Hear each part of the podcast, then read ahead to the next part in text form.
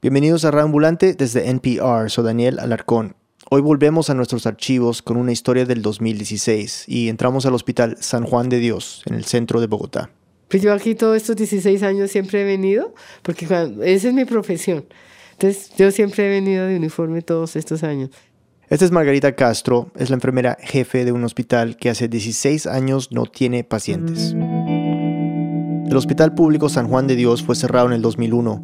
Margarita no ha recibido ni un solo peso de salario en todo este tiempo y a duras penas tiene las monedas para pagar el bus. Pero igual, todas las mañanas se levanta temprano y se va al hospital a firmar un librito donde queda registrado que llegó, que fue a trabajar. Nunca sale de su casa sin ponerse en su saco un pin blanco. Ahí está el loguito del hospital sobre un corazón y dice que San Juan vive. Y ese es el eslogan de una pelea que docenas de empleados del hospital han dado por años para que les reconozcan sus salarios. Pero esta no es solamente la historia de disputas laborales, sino también la de un hospital público que dejó de serlo, y de gente como Margarita, para la que el San Juan se ha vuelto su vida y una obsesión. Es una historia compleja, llena de burocracia, de demandas y cambios de leyes. Nuestros productores, José Luis Peña Redonda y Andrea Díaz, investigaron lo que pasó. Aquí José Luis y Andrea. Imagínense el centro de Bogotá, congestionado, caótico, con calles estrechas y avenidas grandes, todas con su bulla y repletas de gente ya. Es como cualquier otra capital latinoamericana. Y en medio de todo eso, en la carrera décima y en la calle primera, hay un espacio gigante, enorme, como si fuera una finca depositada en medio de una ciudad. Ese es el Hospital San Juan de Dios. Y cuando decimos que es grande, no, es muy grande. Son 13 hectáreas que son como 16 canchas de fútbol juntas. Está ahí desde 1901 y si uno lo recorre lo que ve son 22 edificios enormes, inspirados en la arquitectura francesa, que en algún momento fueron impresionantes, pero que ahora están prácticamente en ruinas. Sí, cuando entramos vimos varias ambulancias abandonadas y un montón de puertas selladas. Todavía quedan unas cuantas hileras de sillas arrumadas y algunos teléfonos públicos que no sirven desde hace años pero obviamente el hospital no siempre estuvo abandonado. Ya conocimos a Margarita y en un momento volveremos a escuchar su historia. Pero primero hay que entender bien lo que era el hospital antes de su decadencia.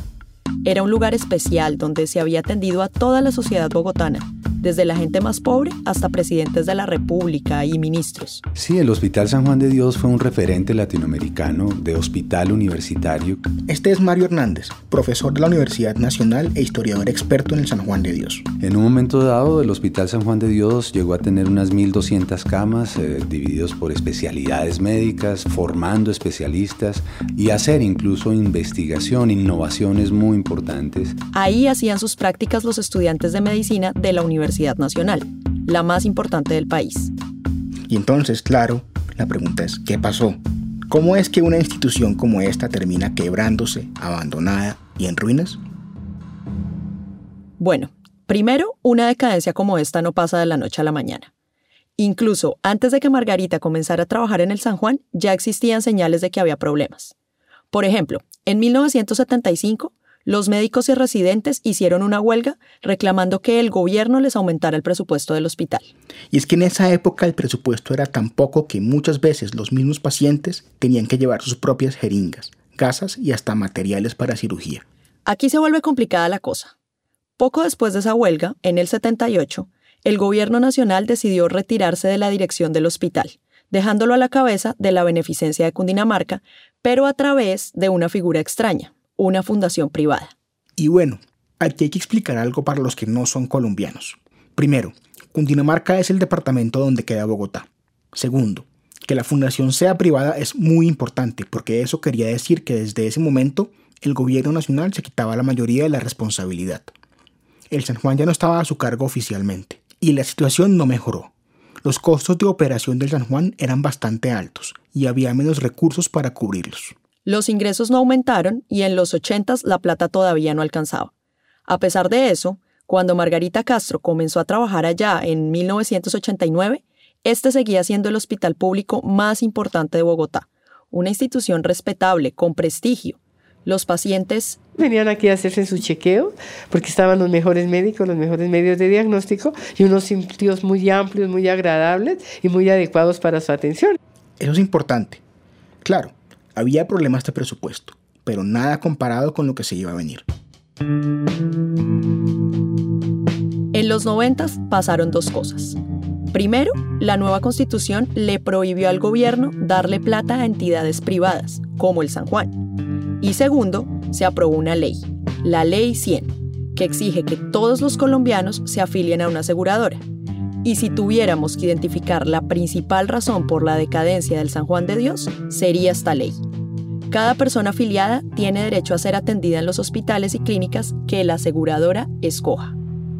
Y claro, eso pues obliga a que todas las instituciones, sean públicas o privadas, ajusten sus costos y traten de bajar las tarifas para poder vendérselas a quien las paga, que son los aseguradores.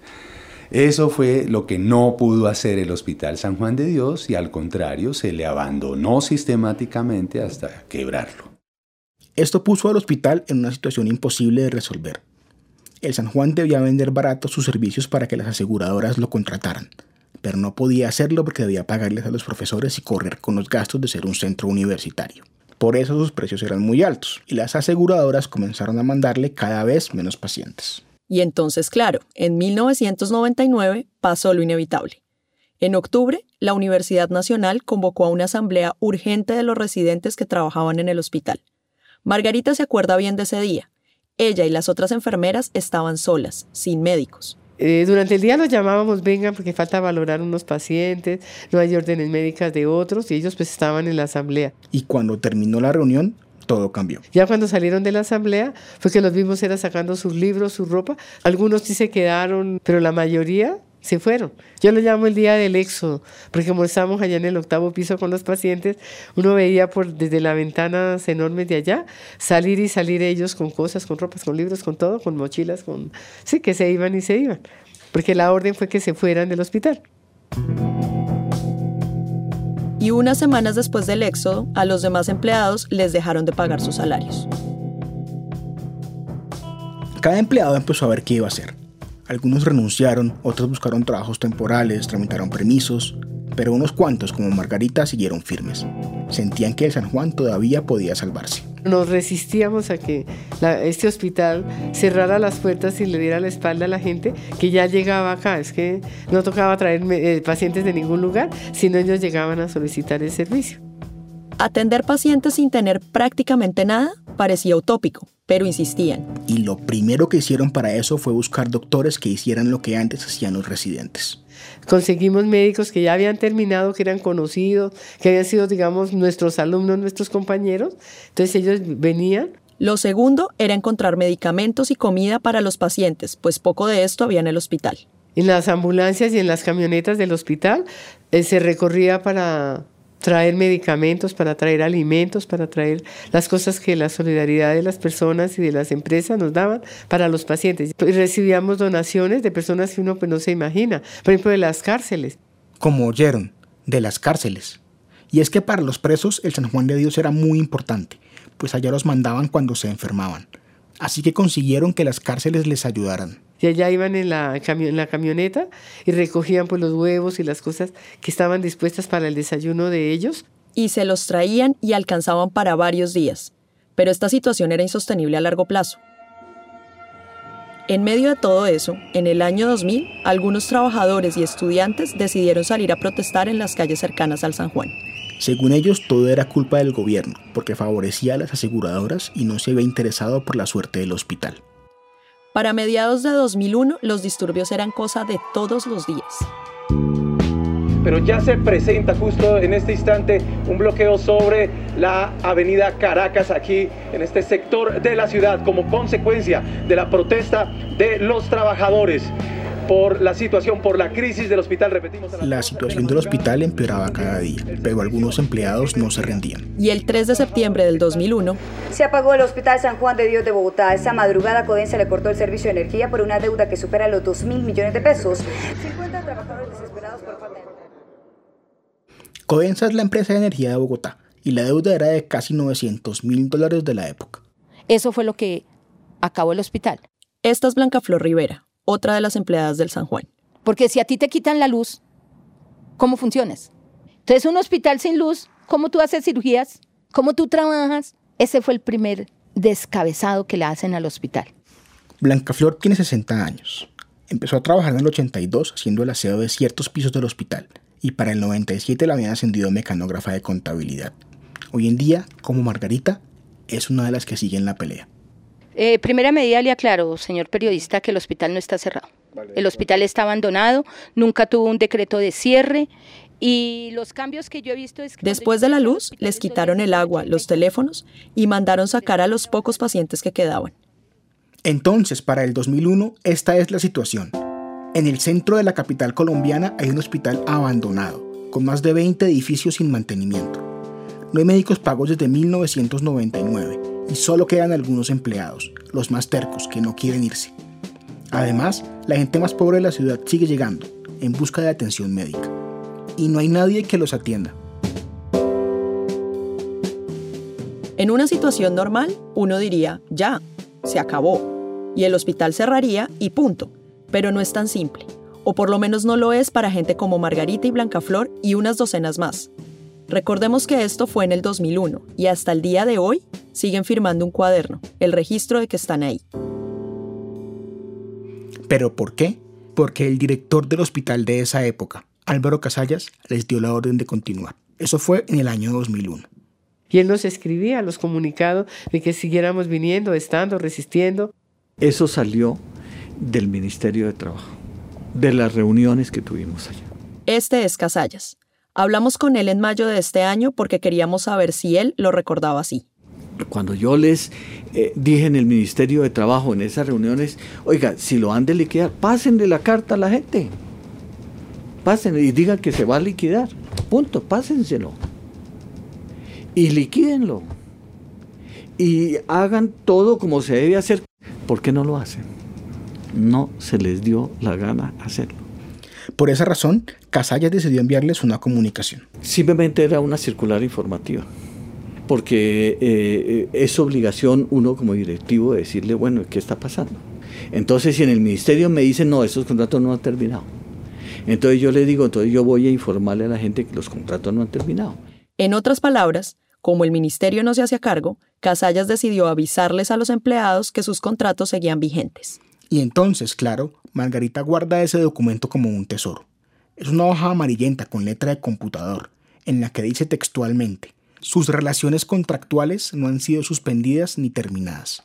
Algunos de los empleados del San Juan se han agarrado de esa circular para seguir yendo todos estos años. Y las firmas de unos 90 empleados se han ido acumulando en más de 15 cuadernos y unas dos cajas llenas de hojas sueltas. No solamente lo he firmado, sino pues yo como soy la coordinadora, soy la encargada, pues tenerlo para que las personas vengan y firmen y estén ahí. Con estos cuadernos esperan probar que no han abandonado sus trabajos y que por haber cumplido con sus turnos durante todo este tiempo se han ganado su salario. Pero para otros empleados, firmar la planilla no ha sido la única forma de pelear. Blanca Flor, por ejemplo, además de ir a las protestas y enfrentarse a la policía, también decidió poner una demanda que buscaba anular la privatización del San Juan que ocurrió en el 78. Para ella y sus compañeros, el hospital nunca debió dejar de ser público y mucho menos dejar de recibir dinero del gobierno. Y es que los terrenos del San Juan han sido muy atractivos, porque además de que cuestan mucha plata, están ubicados en una zona central de la ciudad, en la que se podrían hacer muchas construcciones. Tal vez por eso, cuando Blanca empezó a trabajar en el documento, si no llamaban y nos decían que nos iban a matar si poníamos la demanda de nulidad. ¿Quién la llamaba? Pues no se sabe, pero esas amenazas la afectaron. Entonces, para exponerse menos, decidió quedarse a dormir en el hospital. Ella lo pensó como una medida temporal. Pero no fue así. Por ahí en esa época su yerno fue asesinado. Y luego se separó del papá de sus cuatro hijos y se quedó sin dónde vivir. Entonces se le ocurrió hablar con los compañeros aquí médicos de que me dejaran este apartamento donde estamos acá. Así que en el 2001 se fue a vivir al hospital con sus cuatro hijos. Fue la primera de unas 50 personas que poco a poco fueron ocupando los edificios del San Juan. Y bueno, en donde vive no es tanto un apartamento como dice ella. Es más bien un dormitorio, uno de esos donde se quedaban los estudiantes de medicina que tenían turnos de noche. Queda en el noveno piso de la torre principal. El ascensor no funciona desde hace 15 años. Tiene dos cuartos y un baño en el que no ha habido agua desde esa época. En uno de esos cuartos, Blanca Flor improvisó una sala y una pequeña cocina. En el otro, más grande, acomodó camas y colchones. El espacio fue suficiente para ellas, sus hijos y su nieta. Pero las cosas no eran nada fáciles. Además de que no tenían luz ni agua, la zona que rodeaba el hospital era muy peligrosa. La calle del Cartucho quedaba a unas cuadras, un lugar que durante muchos años fue el mercado central de las drogas en Bogotá.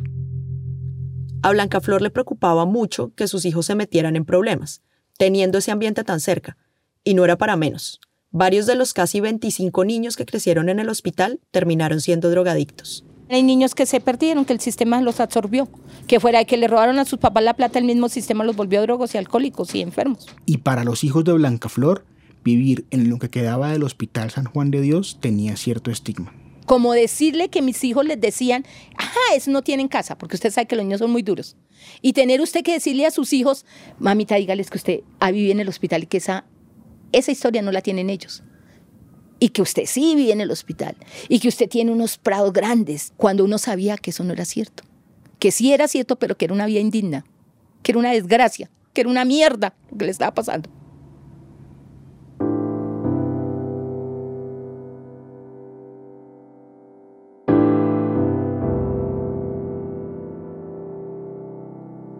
Pasaron 5, 10 años y la situación del hospital no cambiaba. Margarita se vio obligada a buscar otros ingresos. Hace manualidades que después vende y de vez en cuando asesora trabajos de grado. Y siempre ha contado con el apoyo de su familia para seguir en la lucha por el hospital. Pero otros fueron perdiendo la paciencia. De los 50 iniciales, unos 12 se han ido. Se cansaron. Se dice que algunos acabaron en hospitales psiquiátricos y que otros se suicidaron. Y otros simplemente se murieron de viejos. Los hijos de Blancaflor crecieron y ahora viven fuera del hospital. Tratamos de hablar con varios de los otros residentes del San Juan para esta historia, pero ninguno quiso ser entrevistado. Los que viven allí sospechan de cualquiera, no importa si es periodista, funcionario o vecino. Los años de pelea los han vuelto así, desconfiados. Por eso tuvimos que subir a donde Blancaflor en total silencio. Si se daban cuenta de que había algunos extraños por ahí, eso le podía traer problemas. Es eso, convertirse en un inclinato de mala muerte como todos los inclinatos de mala muerte. Y hay disputas y ya con el tiempo pues empezamos en un desgaste y cada cual vive su mundo. Y es que entre los empleados que quedan del San Juan se han formado diferentes bandos. Por ejemplo, aunque Margarita y Blancaflor quieren lo mismo, que el San Juan vuelva a ser lo que fue y que les reconozcan sus años de trabajo, ellas no son aliadas. Yo me hablo con todos los compañeros y todo, pero hay discrepancias, pero discrepancias políticas de fondo. Bueno, eso no es tan cierto. Blancaflor y Margarita, por ejemplo, prácticamente no se hablan y el problema de fondo parecen ser las diferentes maneras de actuar ante la crisis del hospital. Margarita y su grupo, los que no viven en el San Juan, decidieron pelear dentro del sistema, por así decirlo. Tocaron todas las puertas que pudieron, buscaron ayuda de las autoridades y hasta se hicieron amigos de algunos políticos. Ellos desconfían del grupo de Blanca Flor, los que viven en el hospital. La gente que vive acá no es porque no tenga casa, la verdad, no. Ellos vienen es por cobrar una creencia laboral y tienen derecho a cobrarla arrendar sus casas y venir acá. Fue la determinación pues que ellos tomaron y simplemente que yo nunca tomaría, lo único que digo. Blancaflor obviamente no lo ve así. Su grupo decidió pelear por fuera del sistema y ser más rebeldes. Aunque han puesto demandas, nunca han creído del todo en las instituciones. Ellos prefirieron las marchas, los encontronazos con la policía y la toma del hospital. Y no, para ella no se están aprovechando de nada, se mudaron por necesidad fue muy duro porque la gente se empezó a quedar sin sueldo, empezaron a pedirle los sitios donde vivían, empezaron a no tener con qué pagar arriendo. Sea como sea, estas diferencias hacen que todos los días los empleados traten de ignorarse mutuamente. Para eso los diferentes bandos se han repartido el San Juan. En ese espacio de 13 hectáreas han creado una especie de barrios, de fronteras invisibles, nombrados como los edificios del hospital. Cirugía plástica, ortopedia o salud mental, por ejemplo. En la torre central, donde hoy en día vive Blancaflor y otras cinco personas, se hacían las tareas más importantes, cirugías, hospitalizaciones, urgencias. Hoy está sucia y desgastada. Y lejos de la torre, a unos 10 minutos caminando, está la iglesia. Al lado, en una oficina húmeda y sin luz, es donde todos los días se reúnen Margarita y su grupo. Ahí no vive nadie. En comparación con las demás construcciones del hospital, está bien conservada. Muchas otras están carcomidas por el óxido y la humedad, y algunas ya se les ven los cimientos de hierro. Pero a pesar de las tensiones, el 11 de febrero del 2015 tuvieron una razón para reunirse todos en uno de los patios del hospital. El por qué, después de la pausa.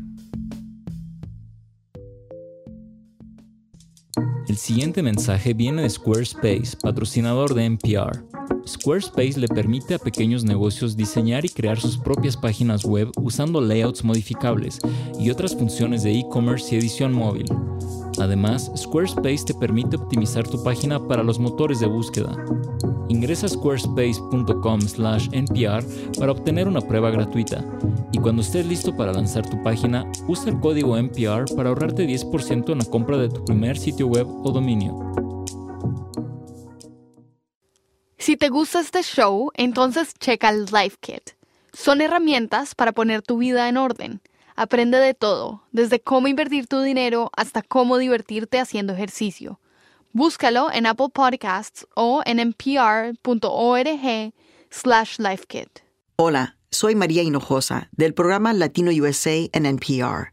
¿Qué les parece? Hay casi 60 millones de latinos y latinas en los Estados Unidos. Nosotros documentamos esas historias y esas experiencias cada semana. Encuéntranos en NPR One o en donde escuchas tus podcasts. Estamos de vuelta en Radio Ambulante. Soy Daniel Alarcón. Antes de la pausa, José Luis y Andrea nos contaban que se formaron diferentes bandos entre los empleados del hospital. Bandos que no se ponían de acuerdo en cuál era el mejor método para que el hospital volviera a funcionar. Unos creían en las vías institucionales, otros en la resistencia. Claro, los bandos no se llevaban y trataban de ignorarse a diario, pero el 11 de febrero del 2015 la alcaldía de Bogotá organizó un evento para anunciar los nuevos planes para el San Juan. Esto inevitablemente los reunió. No, señores, este hospital no es privado.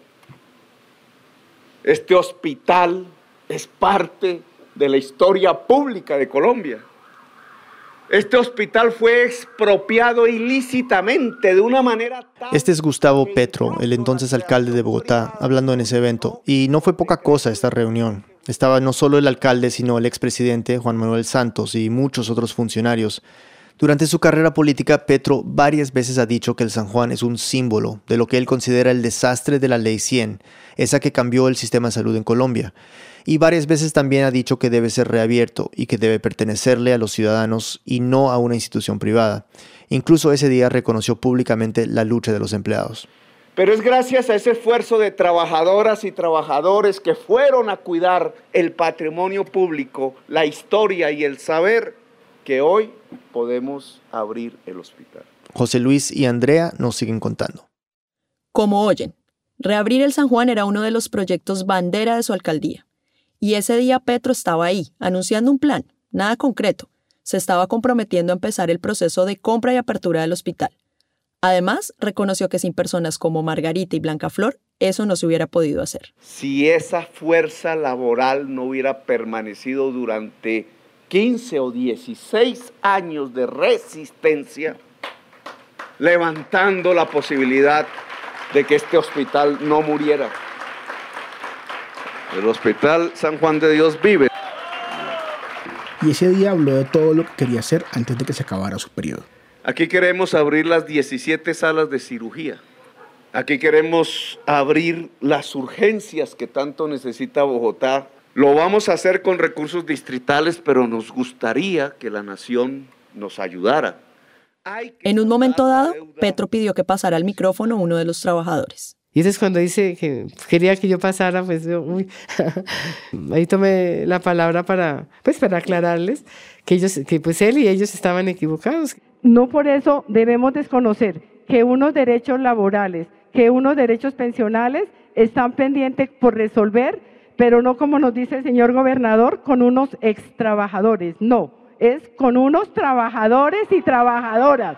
El compromiso es hasta incluyendo el día de hoy, que como pueden ver la comunidad hospitalaria, estamos presentes como lo hemos estado en el día a día acá en el hospital. Ese día también arrancó la cuenta regresiva para Petro y su equipo. Les quedaban 10 meses de mandato para cumplir su promesa. En ese tiempo debían reabrir al menos una parte del hospital. Al poco tiempo de ese evento, comenzaron algunas obras en el San Juan. El sitio se llenó de obreros y materiales de construcción. Incluso se habilitó un edificio como oficina de medicina legal y ciencias forenses, que claro, no necesitaba de mayor infraestructura para funcionar. Hablamos con Marta Lucía Zamora, la secretaria general de Petro y la voz oficial de la alcaldía. La entrevistamos en julio de 2015 cuando solo faltaban cinco meses para que se acabara el mandato de Petro vamos a tener que abrir urgencias, eso lo vamos a hacer este año antes de terminar el gobierno. Y estos son actos que son, que son concretos y que la, la sociedad y la comunidad van a encontrar que sí es una realidad prestar allí los servicios de salud. Y sí, el proceso parecía estar avanzando, pero el problema de los empleados seguía sin resolverse. Hablamos con Margarita cuando faltaban unos tres meses para que se acabara el mandato de Petro. ¿Qué se ha logrado? Que el hospital como hospital hayan pues determinado estas acciones ¿no? de, de apertura. Pero lo que sí no se ha hecho es nada frente a nuestros derechos. Petro sabía muy bien que la deuda de los trabajadores aún está pendiente. Lo mencionó en su discurso ese día en el hospital. Hay que saldar la deuda pensional y laboral, indudablemente, y hay que cerrar las heridas que se abrieron en el Pero ¿cuándo se les va a pagar? ¿Quién les va a pagar? ¿Cuánta plata? Petro no se comprometió con cifras ni fechas en su discurso.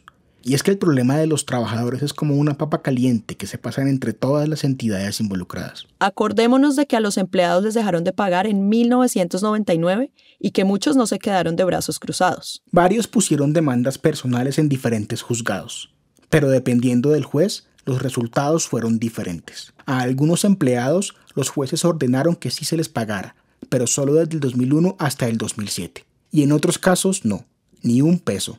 Así que algunos trabajadores recurrieron a la Corte Constitucional, uno de los tribunales supremos del país.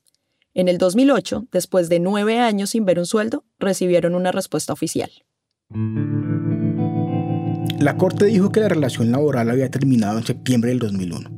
El argumento de la Corte es que desde esa fecha el hospital dejó de funcionar como hospital, así que no había trabajo para hacer allí, no había pacientes para atender. Es decir, que todas estas personas que han estado viviendo en el hospital oyendo todos los días a firmar una planilla durante 15 años no serán compensadas por ello.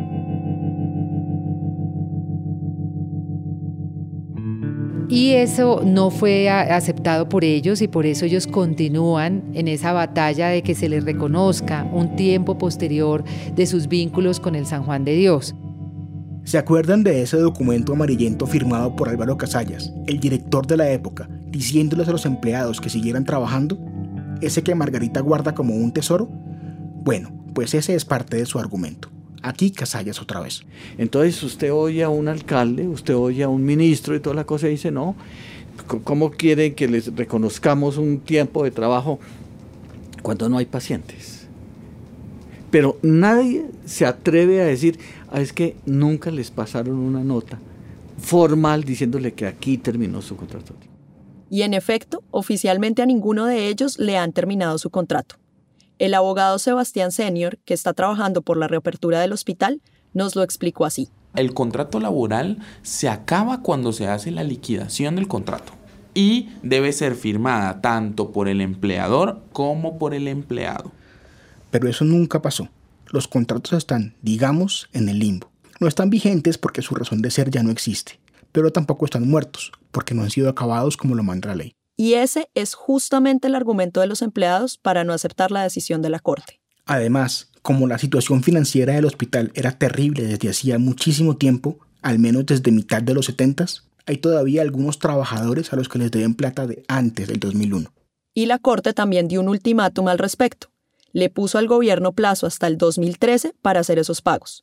Pero esto no se ha cumplido y Petro en su momento les ofreció una alternativa. La solución que nosotros les hemos planteado a ellos, sobre todo los que viven actualmente en el Hospital San Juan de Dios, es buscar una fórmula a través de las viviendas de interés prioritario para que ellos puedan tener acceso a una vivienda digna y puedan salir del San Juan de Dios a otro sitio. Es decir, les ofrecían una casa subsidiada por el gobierno. Pero ellos no quieren una casa. Lo que quieren es que les paguen por todos estos años hasta hoy y que el hospital vuelva a funcionar como en su mejor época. No puede haber un bien público abandonado, un bien estatal así como está abandonado. Esto es una vergüenza para este sistema, para estos gobiernos. Esto es una caboce de todas las normas y de todas las leyes. Blancaflor nunca creyó en las promesas de Petro y el tiempo le dio la razón. A pesar de las obras, a los pocos meses del evento con el presidente, era claro que el San Juan no iba a poder recibir pacientes pronto. La sala de urgencias, que era el gran objetivo del exalcalde, no alcanzó a estar terminada antes de su salida el 31 de diciembre de 2015. El nuevo alcalde, Enrique Peñalosa, no tiene al San Juan de Dios entre sus prioridades. Para él, recuperarlo vale demasiado. Esto dijo el nuevo secretario de Salud, Luis Gonzalo Morales, en una conferencia de prensa en enero de 2016. Un hospital de 250 camas, dotado por completo y construido con todas las técnicas modernas cuesta 250 mil millones de pesos. Recuperar el San Juan de Dios pues nos va a costar un billón de pesos. Lo que resulta obvio, y es lo que ha dicho el alcalde, pues tenemos otras prioridades y yo prefiero gastarme ese billón de pesos en construir cuatro hospitales que no tener uno solo por esa misma cantidad de dinero. Buscamos a Morales para preguntarle sobre los detalles de su declaración y lo encontramos haciendo un recorrido por otro hospital de Bogotá. Habló con nosotros mientras caminaba. Esto fue lo que nos dijo en abril de este año, 2016. Pues, mire, lo primero es que la propiedad del San Juan de Dios todavía no es del distrito. Sigue siendo en este momento. Es decir, que el proceso de compra del San Juan que se inició en la alcaldía de Petro aún no se ha dado. Y pues claro, gran parte de la demora se debe a la situación de los empleados. Que es la gobernación de Cundinamarca la que tiene que hacerse cargo de las 32 familias que entiendo están viviendo, están habitando ese lugar, o sea, nos tiene que entregar ese hospital sin esas familias que están viviendo allá. Y el gobierno de Cundinamarca es el que hoy controla el hospital. Por eso es que Morales dice que debe ser la gobernación la que solucione el problema. Tratamos de hablar con el gobernador Jorge Rey para saber en qué va la situación con los empleados. Le mandamos preguntas a su jefe de prensa y hasta el día de hoy no nos han contestado. Pero aquí está la aclaración que le dio a otro medio en marzo de este año. Hay unas personas que están en las instalaciones, pues eh, nos corresponderá pues entregar el predio eh, absolutamente saneado y sin la presencia de estas personas a través de un proceso policivo. Lo que quiere decir Rey, no tan diplomáticamente, es que la gobernación va a sacar a los habitantes del hospital con la policía. Y se supone que después de que esté desocupado, ahí sí se lo entregan a la alcaldía. Pero para la administración actual, el plan inicial del exalcalde Petro es inviable. Aquí Morales otra vez. Para poder abrir unas urgencias se requiere de las áreas de respaldo. Se requiere entonces tener quirófanos, se requiere tener laboratorios, se requiere tener rayos X, se requiere tener hospitalización. Y lo que hizo la administración eh, anterior fue adecuar solamente el primer piso que es el área de urgencias, pero no tiene ninguna de las áreas de soporte, entonces no se pueden abrir unas urgencias. Y es que aunque la alcaldía actual sí tiene algunos planes para lo que es hoy el San Juan, no son tan ambiciosos como los de Petro. Dos centros de atención prioritaria vamos a abrir en tres o cuatro meses máximo. ¿En dentro del San Juan de Dios? Sí, en el San Juan de Dios. Y en unos 10 años, según él, se terminará un nuevo hospital en los terrenos del San Juan que hoy se encuentran vacíos. Reconstruir los edificios actuales es demasiado caro y Morales dice que esta administración no lo va a hacer. La esperanza más cercana que tuvo el San Juan de Dios de revivir quedó reducida a su mínima expresión. Habrá que esperar otra década para saber si el San Juan mantendrá su nombre. Pero lo cierto es que para ese entonces, los empleados que aún viven van a tener, casi todos, más de 70 años. Será muy tarde para que puedan volver a trabajar. A Casallas, el exdirector, toda la situación con los empleados le parece de la miserableza más grande que algún día alguien tendrá que pagar. Porque a mí me parece una actitud de lo más inhumano y de lo más insensible. El hospital es el monumento a la dejadez, al no me importa, al, al manejo inhumano de las personas. Es decir, es todo lo contrario de lo que uno debiera ser el estandarte, de lo que fue el hospital históricamente. Hace años que la torre principal no se veía tan bien desde afuera. La cancha de fútbol está en buen estado. Incluso se ven algunas obras terminadas, un jardín infantil, la oficina de medicina legal y algunos consultorios, en los que la alcaldía espera que pronto se pueda atender pacientes. Pero el edificio en el que vive Blancaflor sigue carcomido por la humedad y está lleno de palomas. Los muebles están rotos y llenos de polvo. Todo tiene un aire a casa embrujada. Todavía no hay agua y la electricidad funciona en muy pocas partes del edificio. Las tareas más cotidianas, como bañarse o preparar un café, requieren de una logística agotadora.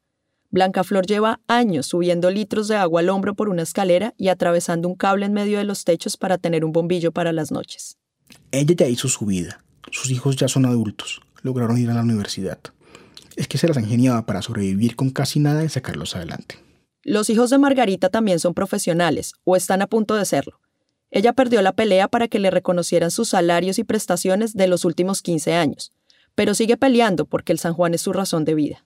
Su mayor victoria es haber ayudado a que reconocieran el hospital como monumento nacional en 2002. Más allá de los honores, eso impide que el San Juan pueda ser demolido.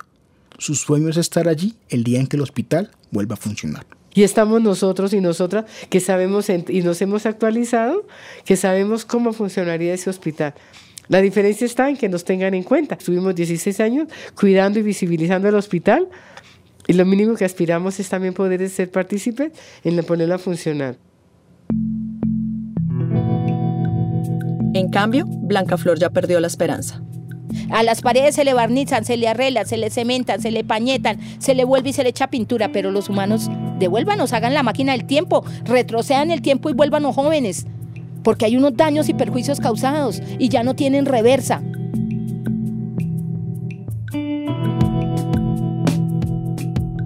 Dos años y medio después, la situación del hospital es muy diferente. La mayoría de las personas que vivían allí ya se fueron. La alcaldía de Bogotá anunció en noviembre del 2018 un proyecto para reconstruir la sede del San Juan de Dios y poner a funcionar allí otro hospital. Para eso se demolerán seis edificios, entre ellos la Torre Central, donde vivía Blanca Flor. Blanca Flor se fue a finales de 2015, poco tiempo después de que hablamos con ella. Estaba cansada de seguir peleando y nos dijo que las malas condiciones del edificio la estaban enfermando. Ahora vive con una de sus hijas. Desde el 2016, Margarita no ha podido entrar al lugar donde solía pasar sus días porque los vigilantes cambiaron las llaves. A veces se reúne con sus compañeros en la entrada del hospital. Ni ella ni Blanca Flor están de acuerdo con el nuevo proyecto de la alcaldía. Dicen que se recuperarían los edificios, pero se entierra para siempre el gran hospital público y abierto a todos los colombianos.